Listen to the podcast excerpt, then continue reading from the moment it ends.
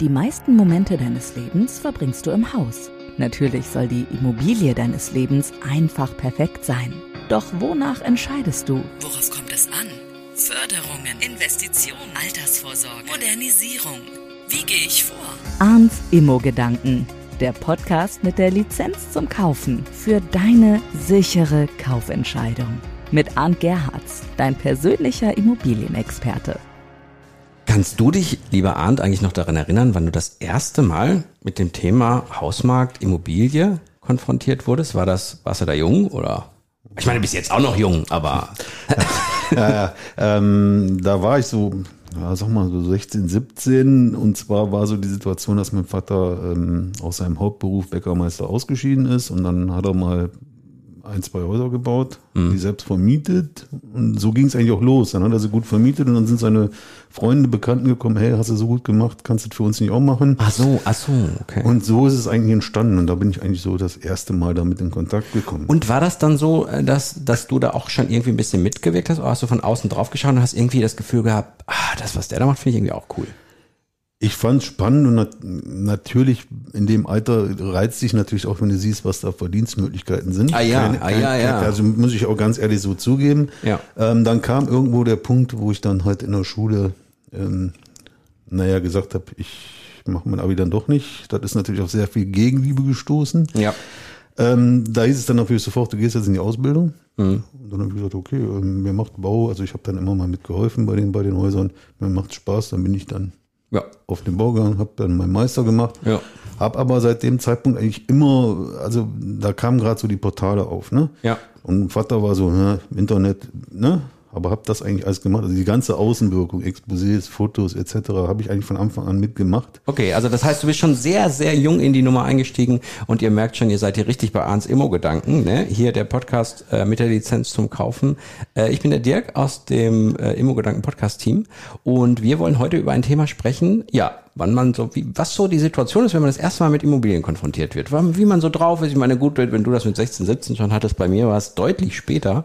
Muss überlegen, warte mal, wann war es bei mir? Das, meine Eltern haben, da war ich ein Kind, die haben gebaut, das habe ich aber null wahrgenommen. Äh, und dann habe ich das erste Mal selber gebaut, da war ich, ich glaube 25 oder so. Ja. Und da bin ich das erste Mal damit konfrontiert gewesen und habe dann war völlig überfordert. Ist wahrscheinlich auch die Situation, wie viele, die das erste Mal mit Immobilien, wird bei allen so sein, oder? Es ist bei allen so, ähm, selbst jetzt nach 26 Jahren, du lernst jeden Tag noch irgendwo was dazu, weil Ja. du auch immer spezieller reingehst in die Themen. Also selbst du kannst noch was lernen. Ja, wer hat jeweils ausgelernt? Ja, also. Ne? Ähm, Ich glaube, das wäre ziemlich überheblich, da zu sagen, ich, ich weiß schon alles. Ähm. Aber natürlich am Anfang, ähm, ja, wie soll ich sagen, es sind halt, ich merke es ja, wenn Leute bei mir ins Büro kommen, ne, ja, ich suche ein Haus und dann stellst du so ganz simple Fragen, ja, wie groß soll es denn sein? Da kommt vielleicht noch eine Antwort und dann, ja, wie teuer darf es denn sein? Und dann kommt dann schon meistens so ein unsicherer Mhm. Weiß man Blick, nicht. Mhm. ne, Schulterzucken. Also äh, die Leute, es ist ja auch schwierig, also ei- einerseits kann man sich natürlich Google sonst was relativ viel aneignen, lesen, aber äh, wie es immer so ist, man findet 20 Meinungen zu einem Thema. Ja. Ähm, also da ist schon eine Verunsicherung da. Ähm, was ich immer wieder merke oder was ich immer so wieder spüre, dass manche Leute auch getrieben sind, Familienplanung, warum auch immer, sie müssen jetzt nur unbedingt was machen. Zeitdruck, Zeitdruck. Ja, oder auch dieses, dieses, dieses ich will das als gesellschaftlicher Druck ist vielleicht übertrieben, aber zu sagen, ähm, alle meine Freunde bauen, also müssen wir jetzt auch mal bauen. Äh, Ah, äh, verstehe. Hm. und, und dass da auch viele getrieben sind, obwohl sie eigentlich sich sonst gar keine Gedanken darum gemacht hätten. Ne? Ihr habt äh, diese Podcast-Folgen äh, von, von Arns Immogedanken bestimmt schon äh, einige gehört und deswegen wisst ihr ja, dass der, der Ante da genau dafür da ist, für Leute, die in Immobilien kaufen, der hat sogar einen Führerschein dafür. Also wenn ihr mal in den Link in den Shownotes klicken wollt, dann könnt ihr mal die Lizenz zum Kaufen, so heißt ja auch der Untertitel dieses Podcasts, könnt ihr das auch mal in der Praxis umsetzen, äh, indem ihr da mal einfach auf den Link klickt in der Beschreibung, dann wisst ihr auch, was alles so auf einen zukommt. Ja, ich bin, ich bin ein bisschen hin und her gerissen. Ich denke immer, ähm, wenn, also gesellschaftlicher Druck, da- das, das sehe ich schon. Wobei man auch dazu sagen muss, bei selbstgenutztem Wohneigentum wäre es auch fast fahrlässig, wenn man schon weiß, dass man in der Region bleiben möchte, wenn man schon weiß, hey, wir werden wahrscheinlich ein Kind haben und zwei Erwachsene sagen, wir haben beide einen Job, wäre es halt auch fahrlässig, nicht irgendwas in Sachen Immobilien zu machen, wenn man mal ehrlich ist. Definitiv. Ähm, wobei ich sogar weitergehe, selbst wenn ich weiß, ich bleibe nicht in der Region, spricht nichts dagegen, sich trotzdem Immobilie anzuschaffen. Ähm, es ist immer ein Baustein in einer gesamten Vermögensstrategie, ja. Und ich kann ja auch vermieten und kann selber woanders zur Miete wohnen, aber Ach so, du meinst weg von diesem, ich muss da lebenslang wohnen Gedanken. Genau, der muss ja nicht sein. Natürlich, ähm, oder wenn wir jetzt mal ganz plastisch sagen oder, oder, oder, oder provokant sagen, ist ein Einfamilienhaus ja auch ein wirtschaftlicher Blödsinn irgendwo. Ne? Ähm, sinnvoller ist ja zu sagen, zwei, drei, vier Familienhaus kaufen und ich nehme eine Wohnung davon, von mir aus die schönste und die anderen bezahlen es mir mit ab. Ja, da hast du dann, da, da hast du dann äh, eine höhere Finanzierungssumme natürlich, aber natürlich auch Einnahme über die Mieten und wenn man das mal durchrechnet, dann passt das ganz oft. Dann passt es ganz oft. Also du sagst das große Rad direkt drehen.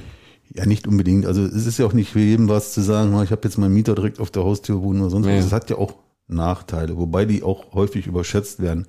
Also wenn ich sage, ich möchte freistehen, ich möchte einfach meine Kinder sollen unbesperrt im Garten toben, die sollen auch Lärm machen, ich will meinen Grill so oft schmei- anschmeißen, wie es geht, ohne dass jemand stört, dann nehme ich mir halt den Luxus. Ja. also Ja. äh, das ist ja immer eine Frage der Einstellung und es ist ja auch nicht, nicht verkehrt zu sagen, ich nehme ein Stück Freiheit, weil meistens ja, arbeite ich auch dafür, um mir ein bisschen Freiheit gönnen zu können. Ne? Du hast ja die Portale erwähnt, äh, erwähnt gerade mit diesen, äh, wenn du dir so einen Eindruck verschaffen willst zum Thema Immobilien. Ich, mir fällt auch noch so ein, ha, ich da durch die Stadt und dann sehe ich bei der Sparkasse oder bei irgendeiner anderen Bank, es gibt ja auch ganz viele andere Banken, sehe ich da so ein Exposé von so einem Haus und dann kann ich, kann ich mir auch so ein bisschen Überblick verschaffen. Ist das so eine richtige Methode, um sich einen Erst, Erstkontakt, eine Erstmeinung über Immobilien zu holen? Oder sagst du, hm, ist eigentlich schwierig, sich das selber zu erarbeiten, selbst wenn du in den Portalen so rumguckst und die Preise siehst, weil die sind ja auch manchmal zwischen Himmel und Hölle.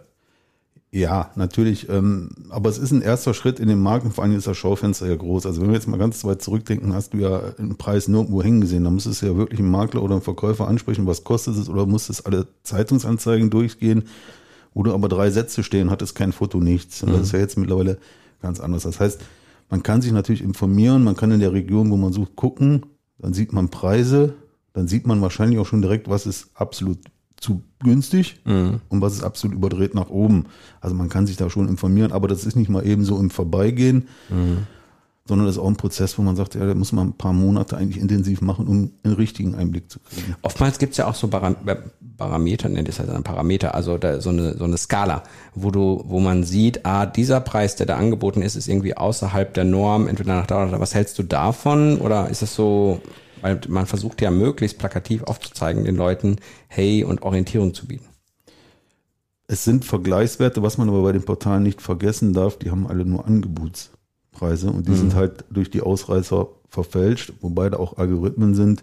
Ähm, als erste Orientierung dienen die, aber die, die, die scheren halt alles über einen Kamm. Ja, ja, okay. Also die Individualität einer Immobilie können die nicht berücksichtigen, aber um festzustellen, stimmt die Richtung im Groben, ist es durchaus legitim. Erstkontakt, ähm, ich habe letztens bei Instagram so eine Anzeige bekommen, da haben die mit dieser Belastung geworben. Fand ich total unseriös. Die haben irgendwas gesagt, hey, du kannst ein ganz tolles Einfamilienhaus, 130 Quadratmeter, kriegst für 1700 Euro schon. Fand ich ein bisschen unseriös, weil da wurde gar nicht so richtig aufgeklärt, wie viel Eigenkapital musst du nehmen, wie liegen denn die Zinsen, wie geht's danach weiter, das war noch auf zehn Jahre festgelegt und so. Zins, äh, wie, wie, wie, gehst, wie, wie denkst du so mit so Angeboten, die man so von Latz geknackt hat? Ist ja auch so eine Form von Erstkontakt. Ne? Ich habe nie was mit Immobilien zu tun. Auf einmal krieg ich bei Instagram da eine Familie angezeigt, wie sie alle im Garten rumhopsen, frö- fröhlich. Und man denkt sich, das will ich auch. Ja, ähm, also Werbung mit Rate nennt sich das. Ähm, Ja. Die ist ganz streng limitiert und, und, und äh, reglementiert. Ähm, Das darf man gar nicht so einfach Darf man gar nicht so einfach. Da müssen nämlich all diese Dinge mit Ah. aufgelangt werden.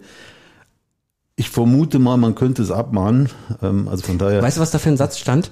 Äh, die irgendwie die äh, die die Einzelheiten, die Details des Angebots ist über ein Partnerunternehmen von irgendwie bla bla bla äh, Finanzierung blub, und man muss gucken da irgendwie. So war das da. Also wahrscheinlich trotzdem abmannfähig wahrscheinlich.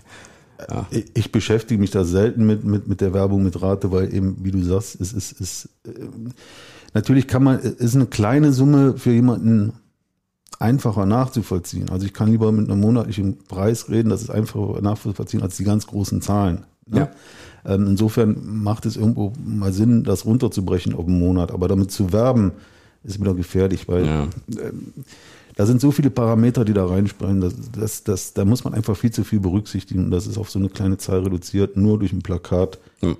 Relativ unseriös. Gibt's eigentlich so so Klassikerfragen am Anfang wenn Leute das erste Mal mit dem Immobilienmarkt konfrontiert werden so die klassischen ersten Fragen die so gestellt werden fällt dir da spontan was ein die, die klassischen Fragen, ähm, wann kann ich einziehen und, und äh, Echt so früh wird das schon gefragt? Ich Ja. hätte jetzt gedacht, es ist so Neubau oder Altbau. Also so. also du, du, also du bist noch weiter vorher. ja, ja, Ähm, also so wirklich einer kommt, der weiß, du hast ein bisschen Ahnung und kommt zu dir das erste Mal, hat noch nie, hat erst Kontakt und sagt sich so, was sind so die ersten Fragen? Ja, die ersten Fragen sind, ja, so, wo, wo muss ich drauf achten, was ist denn mit dem Rechtlichen und, und was Ah, ja, ist okay. mit Mängeln und, und ähm, es ist, Ja, ist schon ein bisschen mehr ins Detail, ne? Wenn du so in die Geschichte gehst, so wenn du schon sagst, da wird schon über Rechtliches und so nachgedacht. Das heißt, diese allgemeine Herangehensweise, die, den Leuten ist offenbar sofort bewusst, dass es eine große Sache ist, die sie da vorhaben. äh, nein, nicht unbedingt, aber du vergisst, ich bin Immobilienmakler Mhm. und die haben schon einiges hinter sich, bis sie dann vielleicht bei mir sind. Also, Weil erstmal heißt es ja, der Makler ist erstmal teuer und kostet mich Geld und ich versuche den zu vermeiden. Nicht alle, aber viele versuchen es. Ähm, vergessen bei der ganzen Geschichte aber zum Beispiel, dass bei der Kaufpreisfindung der Verkäufer ja meistens genauso wenig Ahnung vom Immobilienmarkt hat. Und gerade in den letzten Jahren dann gerne mal einen hohen Preis angehangen haben, weil die Immobilien ja von alleine gingen. ja. Viele haben da auch Glück mit gehabt. Ähm, aber es ist jetzt, gerade jetzt, wo es wieder sich relativiert, äh, häufig so, dass wir die auch von dem Mondpreis, also von dem überzogenen Preis wieder in die Realität holen. Ach so. Also, dass wir schon im, im Vornherein vielleicht sagen, pass mal auf, deine Vorstellung ist 50.000 zu überzogen. Okay. Und dann geht's auch runter ran. Ne? Also, das heißt, wenn wir mal so sehen, wir bleiben bei unserem Erstkontaktthema. Ich habe das erste Mal Kontakt zu Immobilien. Manchmal sagen die Leute, ach nee, Makler nehme ich mir nicht, weil das ist mir zu teuer. Und in Wirklichkeit ist es so, dass der Makler die Orientierung bietet, dass der Käufer am Ende einen viel, viel besseren Preis kriegt und wahrscheinlich sogar mehr Geld überbehält und den Makler trotzdem noch bezahlen kann. Es ist der realistischere Preis. Ja.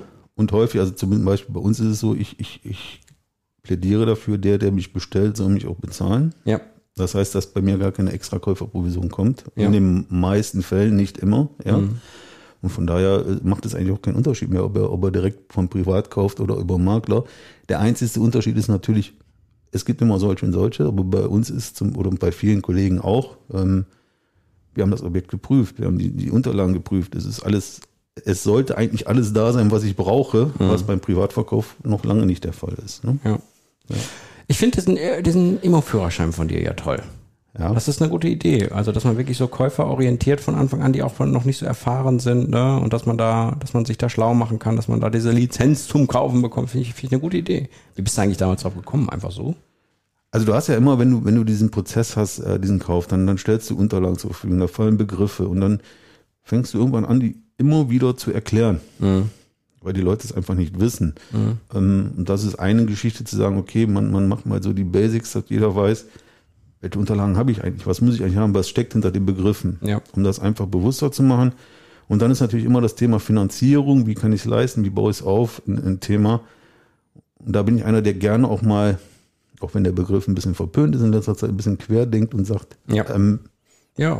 denk, denk einfach mal anders als immer die Schiene X, die vielleicht für den Finanzberater am besten ist. Ja, Ne? ja, ja. Also das ist so die Schiene gewesen, um den Leuten einfach mehr Sicherheit zu geben und, und so auch in gewisser Weise einen Fahrplan zu geben, wie man vorgehen sollte.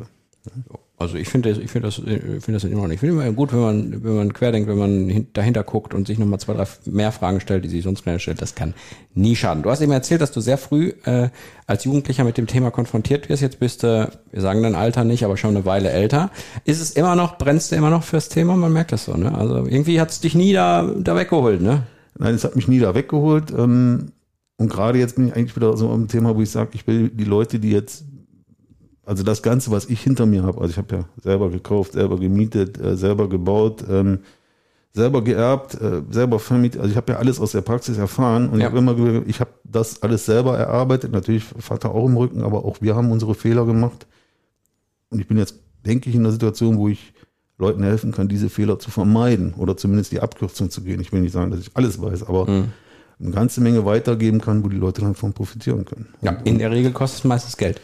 Aber äh, und auch kleine kleine Summen in diesem äh, Zusammenhang. Und das Thema weitergeben ist ein gutes äh, Thema, denn äh, liebe Leute, wenn ihr äh, Arns Immo-Gedanken mitbringen wollt, dann müsst ihr diesen Podcast abonnieren. Ne? Geht gar nicht anders. Äh, bei Spotify, bei Apple auf Abonnieren klicken.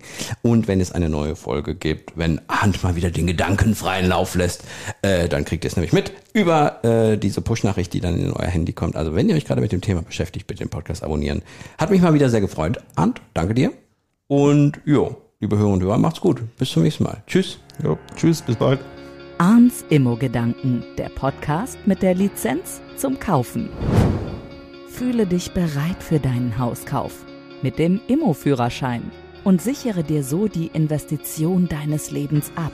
Mit Wissen, das für immer auf dein Entscheidungskonto einzahlt. Mit einem Klick wirst du reich an Know-how über arndgerhards.com. Sicher ins eigene Haus.